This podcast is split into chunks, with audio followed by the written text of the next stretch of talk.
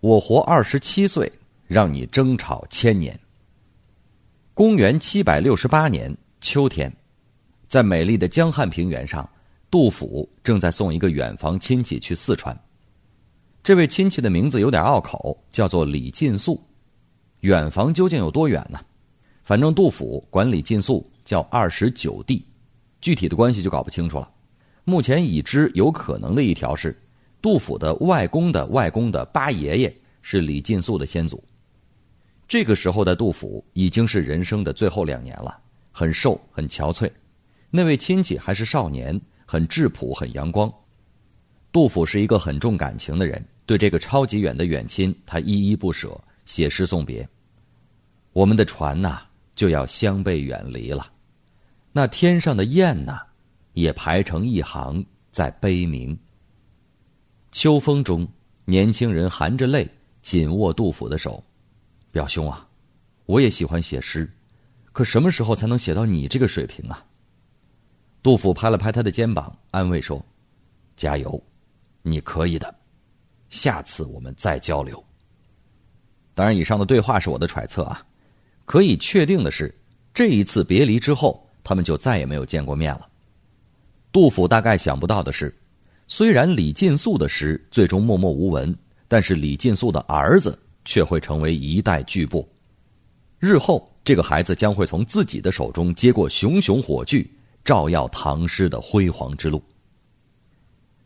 公元七百九十年，这个男孩出生了，他身体很差，又瘦又小，父亲李进素却很爱他，希望他能够健康幸福。李进素就想，我要用最吉利的名字给他取名。于是给儿子取名为李贺，字长吉，希望他一生都吉祥。李贺的气质从小就很忧郁，不爱说话，眼睛里面经常闪着奇怪的光。家人就问他，说：“孩子呀，你将来打算做什么呀？”李贺淡淡的说道：“我要写诗。”哎呀，家长头都大了，你你快算了吧啊！写诗是很难有出路的呀。你以前的那些个牛人，什么王维、李白、杜甫啊，把这个世界上能写的好诗都写完了呀。你看后来那什么大力士才子不肯认怂，非要继续搞诗，也没搞出什么天大的名堂来嘛。现在不都实行写散文了吗？李贺不吭声，他的目光穿越云层，直达苍穹。冥冥之中，仿佛有个声音对他说：“你真的想清楚了？诗的殿堂里。”已经没有你的位子了。李贺四面看去，果然，在唐诗的光辉圣殿里，诗仙、诗圣、诗佛、诗狂、诗魔、诗豪，甚至连诗囚都已经就位，真的没位子了呀。他坚定的说道：“一定还有位子的。有是有，可是，只剩一个诗鬼了。”李贺仰天长啸：“我就来做这个尸鬼吧。”慢慢的小李贺长大了，他的家乡在河南昌谷一个神秘幽静的地方。他常常骑着父亲送的小毛驴儿，独自走出很远。他会爬上充满神话色彩的女脊山，看传说中兰香女神升天的古庙。他还来到残破不堪的福昌宫，那里人迹罕至，是龙和凤凰出没的地方。在这神奇的地方，小李贺郑重宣布，自己确定了写作风格。家人又问了：“那是现实啊，是浪漫呢，还是武侠呀，还是言情啊？”李贺淡淡的说：“都不是，我的主攻方向是魔幻。”家人又是扑倒一片呐。转眼到了十八岁，李贺整理好了诗，准备走出家乡，征服外面的世界。他的目标是一座伟大的城市——东都洛阳。家里很担心呐，说你虽然是大唐王孙，但是家道败落了，说是富农都够呛啊。现在考试都要托关系，你的写作风格又是那么的魔幻，是吧？谁帮你啊？李贺反问道：“现在文坛上最大的腕是谁呀？”这这当然是韩愈院长了。好，我就找他了。嗨，人家是大腕儿，你就是一个小号，你找人家做什么呀？李贺傲然一笑，说出了让家人再次晕倒的话：“互推。”啊，不要误会啊，这个所谓的互推不是互相推倒，而是互相推荐。比如说，两个网络红人互相发文说对方好，欢天喜地的一起涨粉丝，这就叫做互推。小李贺想去找韩愈互推，是难比登天呐。无论文坛还是武林，都有一个不成文的规矩：大号不和小号搞互推，怕吃亏掉粉嘛。我的主业是解读金庸小说，就比如金庸的《射雕英雄传》里面，黄蓉热情的邀请老爸黄药师和江南七怪搞互推，说：“爹呀，我给你引荐几位朋友，是江湖上有名的江南六侠，是靖哥哥的师傅啊。”有着数十万粉丝的大号黄药师粗鲁的拒绝了，他眼睛一翻。直接来了一句：“我不见外人。”韩愈在文坛的地位就相当于黄药师在武林。当时文坛最牛的原创文学号叫做“古文运动”，是一个有几十万粉丝的超级大号，运营者就是韩愈。之前我们介绍过了，韩愈也给人写软文，因为腕儿大，开价贵死人。他给人家写个墓志铭，收费动不动就马一匹，并安弦及白玉腰带一条。啊，他的文章收入比人家做官的俸禄还多。小李贺要打动大文豪韩愈，只有一条路：拿出最猛的诗，让韩院长吓一大跳。按照惯例，开卷第一首尤其重要，要想短时间内快速吸引大佬的注意，卷首必须放上最精彩的代表作。李贺想了很久，终于做出了决定：第一首就放《雁门太守行》吧。韩院长那是很忙的，一天到晚除了写作、科研、带学生，还要应付学校的杂事、教育部门的验收，以及各种的崇拜者啊，还有女粉丝。话说这一天呢，韩愈刚刚送走一个粉丝，非常的疲惫啊，极困。他的研究生抱着一摞材料就进来了，韩愈看到以后啊，就有点不耐烦了。哎，我都说了晚上不看文件。研究生说：“哦，不是文件，是一个河南年轻人的投稿。”那，那好吧。对于年轻人的投稿，韩愈是重视的。他随手把裤腰带给解下来了，盘腿窝在沙发上读。第一首正是《雁门太守行》，才读了前四行，韩院长就激动的跳了起来，裤子都掉在脚脖子上了。他读到的是：“黑云压城城欲摧，甲光向日金鳞开，角声满天秋色里，塞上胭脂。”凝夜子，韩愈当然是识货的呀。有唐一代，无数猛人写乐府、写边塞，名篇如云，却从来没有这样凄美绝艳的画面。他又读了下去，后面四句是：“半卷红旗临易水，霜重鼓寒声不起。报君黄金台上意，提携玉龙为君死。”韩愈兴奋的大喊啊！快快快快把这个人给我找回来！研究生说：“是是是，那我去把那个女粉丝给您叫回来啊！”粉粉你个头啊！粉不是女粉丝，是那个李贺。李贺。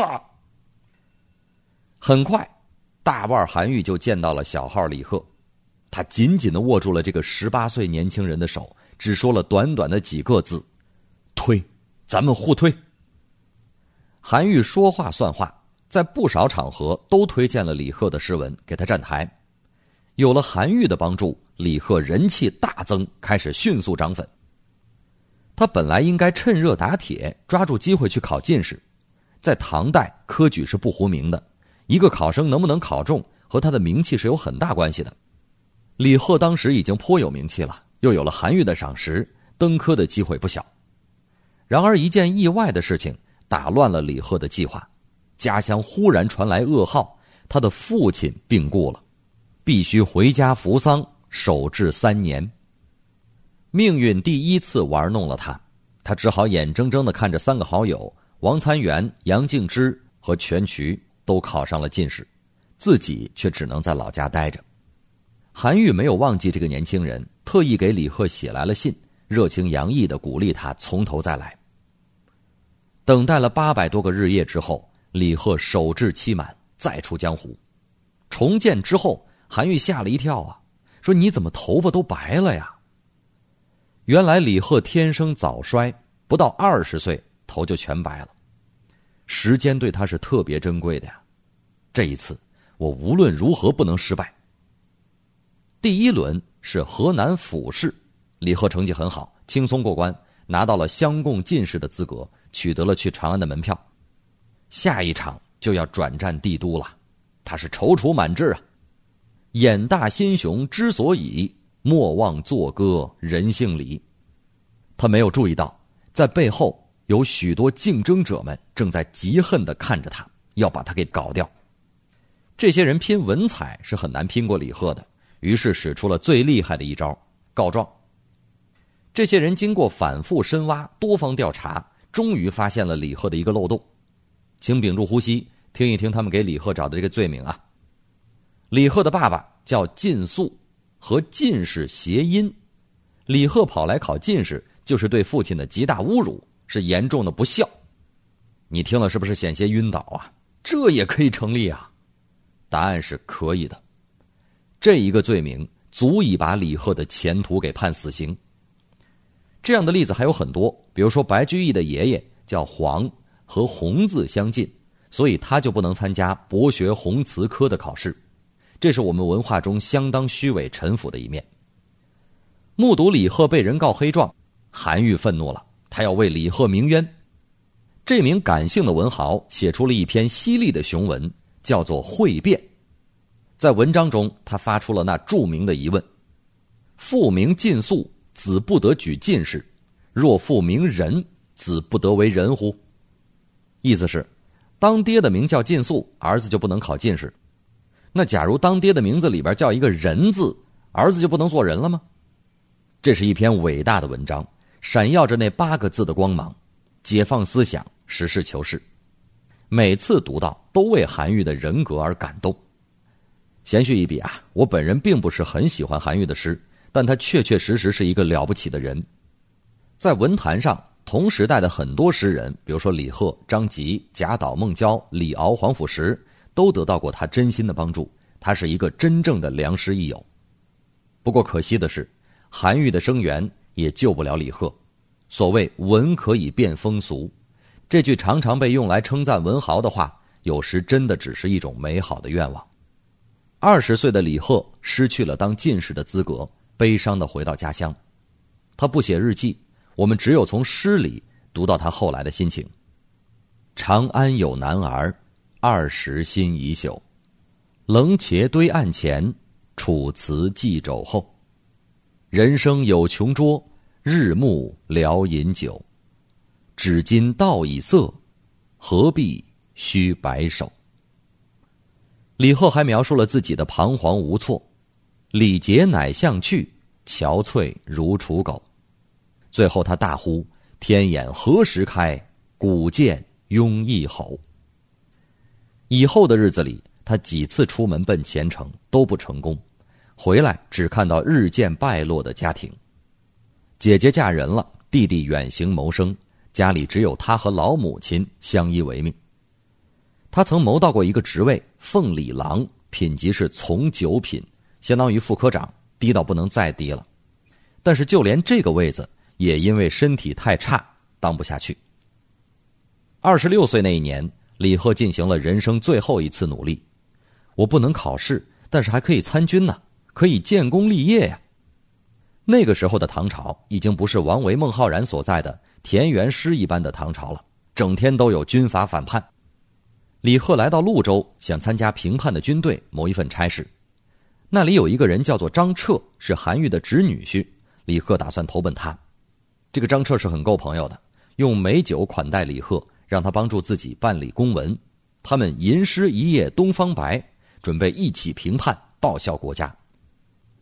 快乐的日子没有持续多久，大唐王朝江河日下，叛乱是越平越多，连主战派的宰相都被人当街暗杀了。李贺所在的部队孤立无援，人员星散，李贺只有再回家乡。李贺还想奋斗，但是已经没有时间了。他一直咳嗽，高烧不断，开始出现幻觉。诗人不甘死心，希望苍天开眼，留住飞逝的时光。飞光飞光，劝尔一杯酒，无不识青天高，黄帝厚，唯见月寒日暖，来煎人寿。但是他又本能的知道自己生命无多了，在他的诗里频频出现鬼灯、秋坟、恨血、衰兰、腐草、冷竹、寒蝉、纸钱，无比凄美，但又让人看了发毛。每一篇都像是给自己的祭文，就像他怀念钱塘名妓的那篇《苏小小墓》：“幽兰露，如啼眼，无物结同心。”烟花不堪剪。眼看身体实在是撑不住了，李贺整理了自己的诗稿，郑重交给一个叫沈子明的朋友，托付他传下去。我的诗，阴风阵阵，鬼气森森，魅力很独特，缺点也很明显。但是我在前有李杜，同时代有韩愈、白居易、元稹、贾岛、孟郊、杜牧等无数猛人的环绕之下。杀出了一条石破天惊的道路，你叫它恐怖诗、魔幻诗也好，黄泉诗、仙鬼诗也好，反正他们是中国独一无二的美丽的诗。顺便说一句啊，这个叫做沈子明的哥们儿有点不靠谱，回头就把这事儿给忘了，直到李贺死了整整十五年，这哥们儿喝醉了酒，一翻箱子，这才发现压在底下的李贺的诗稿，啊，估计都发霉了。沈子明大概有点惭愧，哎呦，哥们儿，我真是对不起你啊！我一定给你好好出版诗集，找一个当今文坛上最牛的人给你来作序。当时老一代的文豪韩愈已经故去了，他找来作序的新一代牛人叫做杜牧，没错，就是停车坐爱枫林晚的那位。李贺的死充满了传奇色彩，稍晚的大诗人李商隐记下了这样一件事情：二十七岁的李贺重病之时。忽然有一个穿红衣服的人，骑着赤龙，手里拿着写满太古篆文的信来找他。天帝造了一座白玉楼，要你去写文章点赞。你跟我走吧，那里的生活很好，一点儿也不苦。李贺想到母亲，哭泣不止，但一切已晚。有目击者看到烟云升起，还听见了车轮和音乐的声音，李贺就此死去。我不知道李贺究竟有没有去那天上的白玉楼，但记录者李商隐深信不疑，并且郑重表明，这是李贺的姐姐亲口说的。他姐姐很老实，不会说谎。李贺死后，这个只活了二十七岁的诗人，让我们争吵了上千年。有人说李贺的诗很猛，比李白、杜甫还猛。自苍生以来所绝无，在太白之上，杜陵非其匹。还有人说他是中国的济慈、波德莱尔、科勒律治，也有人说他不过尔尔，不如温庭筠，也就是和唐代的王建、张籍一个水平。上世纪的早期，李贺成了一个腐朽落后的地主阶级文化人，他的立场是地主阶级的立场，一味宣扬奢靡的生活，除了描写肉欲与色情以外，内容是什么也没有的，建筑在。对农人和小民的剥削上，没有同情农人和小民的痛苦。到了上世纪七十年代的时候，李贺忽然又被形容成了一个富有革命精神的先进分子，说他是法家诗人，有朴素唯物主义观点，并且反对分裂，要求统一，不顾儒家退步落后学者韩愈的拉拢，坚决和韩愈做斗争。还有人说李贺生得太晚了，盛唐以后，诗歌的路子越写越窄。李贺感叹瑰丽的天国难以达到，只好把注意力移到荆草丛生的牧场。也有人说李贺生得太早了，人们不能充分明白他的价值。比如余光中就认为李贺是一位生得太早的现代诗人，如果他活在二十世纪的中国，必然能在现代诗上有所作为。对李贺的批评有些有道理，有些没道理。比如说李贺生前遇到的一个人。就批评他只会写长调，不会写五言诗。这位朋友很遗憾，没有读过我们的小学语文课本，上面有一首李贺的《马》，恰恰就是一首五言诗。李贺写诗很晦涩，喜欢弯弯绕绕，但他特意把自己最直露的情怀、最激昂的青春、最壮美的豪气，留给了这一首五言诗：大漠沙如雪，燕山月似钩。何当金络脑，快走，踏清秋。